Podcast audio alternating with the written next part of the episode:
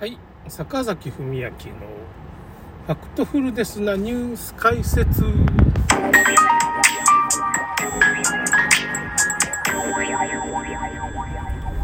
ちょっとね、今日はね、ちょっと巻き爪の話ですね。私、ちょっと まあ子供の頃から、左足の親指がね、巻き爪になってから、まあ、爪、ずっと爪剥がされててさ、まあその、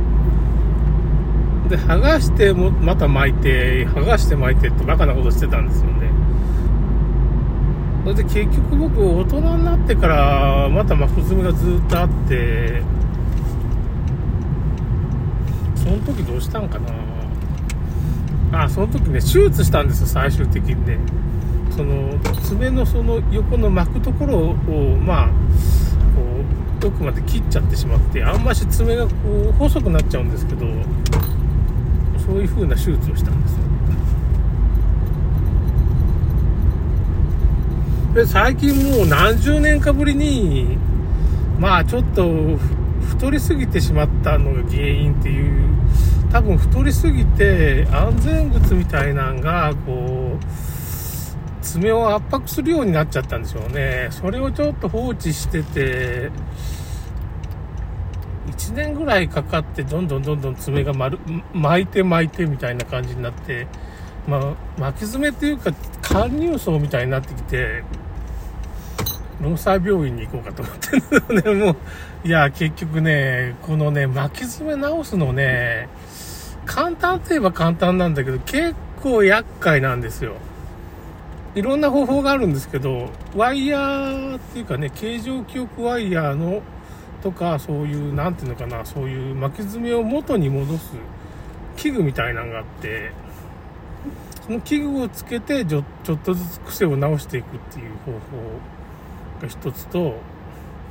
まああとはもうやっぱりその何ていうのかね巻き爪をこうどういうのかなやっぱ爪のその横の辺を切ってしまうっていうか方法？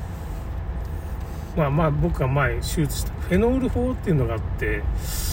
そこの切ってしまってその生えてくるその巻くサイドのところの爪がもう永久に生えてこないっていうかそのこれ気をつけんと爪が生えてこなくなるんですよね部分的にね。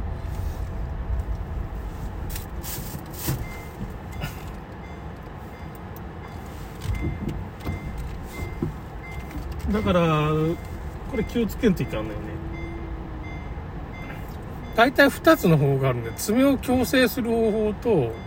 この爪を急消する方法っていうのはまあ結局再発のせいがあるっていうのとやっぱまあ時間が何ヶ月かだけど23ヶ月なんかあっという間過ぎますけどね。人間ね。来年になったらもうその爪がどうのこうのっていう風にもう治ってる可能性があるわけで今からやればね。だからまあちょっといろんなところを松井皮膚科っていうとこあってそこは結局その爪をこう元に戻す器具をつけるっていう方法でやるってとこなんですよね。でもう一つはあの労災病院労災病院は2つあるんですよ。だから結局爪を元に戻すえーと、ワイヤーの形状記憶ワイヤーで爪を元にこうキュッと戻すって。結構すぐに戻っちゃうんですよ。つつけてつけた直後ぐらい。結構痛みとかすぐ解消するらしいんですよね。僕の場合かなりこう食い込んでもうちょっと若干血が出てるんでなちょっと可能したりさ海みたいなになってるからもうこりゃいかんなと思ってなんとか僕爪切ろうとしてあんまり爪をね短いとこ切っちゃうとなんか食い込んでるから切ろうとしちゃって、下手に切ってしまったからまた食い込んだみたいな感じになったんでしょうね、おそらく。早く病院に行きゃよかったな、みたいな感じ。まあ、6月ぐらいにはちょっと巻き爪になってるっていうのはちょっと危ないなっていうことに気づいてたんですけど、まあそれからどんどんどんどん悪化して、最近、1ヶ月前ぐらいにちょっと血が出るって可能しだしたりとかみたいなことになってきて、これはダメだなって思ってた、まあ、明日、今日はちょっと祝日なんで、まあ、母親のソフトバンクの携帯をなんか新しいのに変えるみたいな話でいかんといかんから、明日の午前中にちょっと行こうかなって。だけどね、紹介状がないから7000円くらい取られるんですよね、初診の時にね。もうまあいいわって、まあその辺も、いや、僕いろんなね、ところを検索してね、その巻き爪の名医みたいなの探したんですけど、岡山県の津山の県北の方にしかいないです。僕県南の人間なんで、玉野市とかそっちの辺の人間なんで、辛って、そんな、津山まで帰るの大変だって言って、労災病院だ比較的近いんですよ。45分か、それでも30分ぐらい家から行かんといかんね。岡山の南の方なんです。こうなんて岡な岡山の南岡山市の南側なんです南区みたいなとこなるかと労災病院ってとこだから労災病院っていうのは結局そういうなんか事故で手足がなくなったりとかなんかすごいえげつない そういうのを修復したりさ皮膚が剥がれたりみたいな病院なんですよ要するに労災が起きた時に そのなんていうかそのなんていうか、その写真を僕見たんだけど、なんか指がなくなってるとかさ、もう結構やばい写真がいっぱいあるんですよ。だからこういう爪とかを直すってお茶の子さいさいなんじゃないかなっていうだからそのフェノール法っていうやつと、あの爪を直すっていう2つの方法をちゃんとそのホームページに載っけてくれてるわけですよ。そういう病院がなかなかなくて、まあその、爪をただ剥がすだけの病院とかね、口コミとかもいろいろ探したんです。結局やっぱし、労災病院って結構有名で、なんていうかそのスポーツ外科みたいなのもあるんですよ。ハリキューの先生に聞いたら、なんていうかな、だから爪を、なんていうのかな、爪だけじゃなしに、そのスポーツでちょっと体壊した人が、まあ結構行ったりしてから、整形外科とかそういうとか、まあまあ名医がいるらしいんですよ。だからそこをちょっと考えて、僕も整形外科の先生にかかってるんですけど、なんかそういう、そういう方法知らなそうな人なんですよね。なんかインソール治療とかもやってないんですよ。それで中山靴店でインソールがどうのこうのっていう風な話するとね、ちょっと不機嫌なんですよね。あんなインチキだみたいなこと言て。いや、インチキじゃないですよ。僕、こうインソール治療のおかげで、僕も右膝の痛いのがね、もうすぐ治ったんですから、みたいな。いう話ですね。要するに人間っていうのは右足が結局、ある程度年取ってくると右足がこう内側っていうか外側か知らないけど、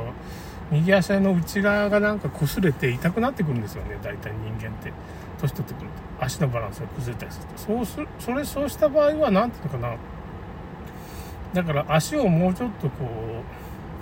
う、内側に僕はひねってしまうタイプなんで、外側にこうちょっと、外側をちょっと足を持ち上げるみたいな感じでインソールをちょっとつけてるんですそうするとなんてバランスが取れるっていうか膝がこういう他のところに当たらないっていう状態になってまあ僕も右足も左足もバランスはもうむちゃくちゃなんで結構もうねねじれた歩き方してる。右足はだから内側にカクッと倒れるようなこう内股になってしまって。左足はなんかもっと変な動きをしてるし。右と左大体、みんなね年取ってくるとそういう変な歩き方になってるらしいんですよね。癖がついてしまうなんでそんな歩き方してるのか分かるんですけど。まあ。だからそういうふうなことがありますから。まあまあ仕方がないっていうかね いろいろ。いろいろそういうインソール。ももともと足がそういう歪んでるわけですよね。それを矯正するためにインソール履いてるんだけどまあやっぱ矯正しきれんわな。しきれんし。とか爪の場合はそういう安全靴をもうちょっと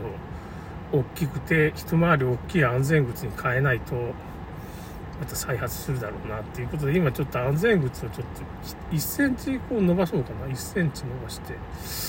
安全靴が圧迫しないようなやつにしようかなってまあ何が原因かわからんのですけどね体重が増えるのも原因じゃないかとかいろいろ言われてるんですけどということですねということでそうしたいと思いますちょっとねちょっと眠くなってきた。眠くなってきたら。いかんな。あと2分ぐらい喋る。もうやめてもいいんだけどね。その12分いっぱいまで喋らんといけんっていう話じゃないです。あ、ちょっとね、その、567騒動の話をしましょうか。この前ね、僕その、本を読んだんですよ。その、免疫の専門家みたいな人がいて、それがまあ567騒動について、まあ、厚労省のデータを使って、まあ、いろいろ本を書いてる。うんと、コロナ禍の、えーと、新型コロナの真実と次に来るものみたいな本の名前で、まあ、藤井正則さん。真真実の真真という字。真実の真にまあのりはこういう改変に理理っていうか理という字を書く。正則さん藤井正則さんという人がいろいろ言ってるんですけどこの本の中でまあ感想をちょっとずつまだ全部読んでないんですけど面白いとこはやっぱ陰謀っていうものはありませんって言ってます。結局意外と大っぺらにやってるっていうかね何ていうか公表してちゃんとやってるからそれ陰謀論だっていうのは間違ってるよっていう風なそんなものはあんまないよ。国際政治の世界ではいわゆる陰謀って言われることはもう本当にあからさまにやってるから、証拠もちゃんとあるから、そんなもん、まあ普通陰謀なんてないですと。普通にやってますっていうような話が面白かったですね。あとまあ、新型567は、あのー、やっぱ風邪以下のウイルスですねっていう話もしてました。ということで終わります。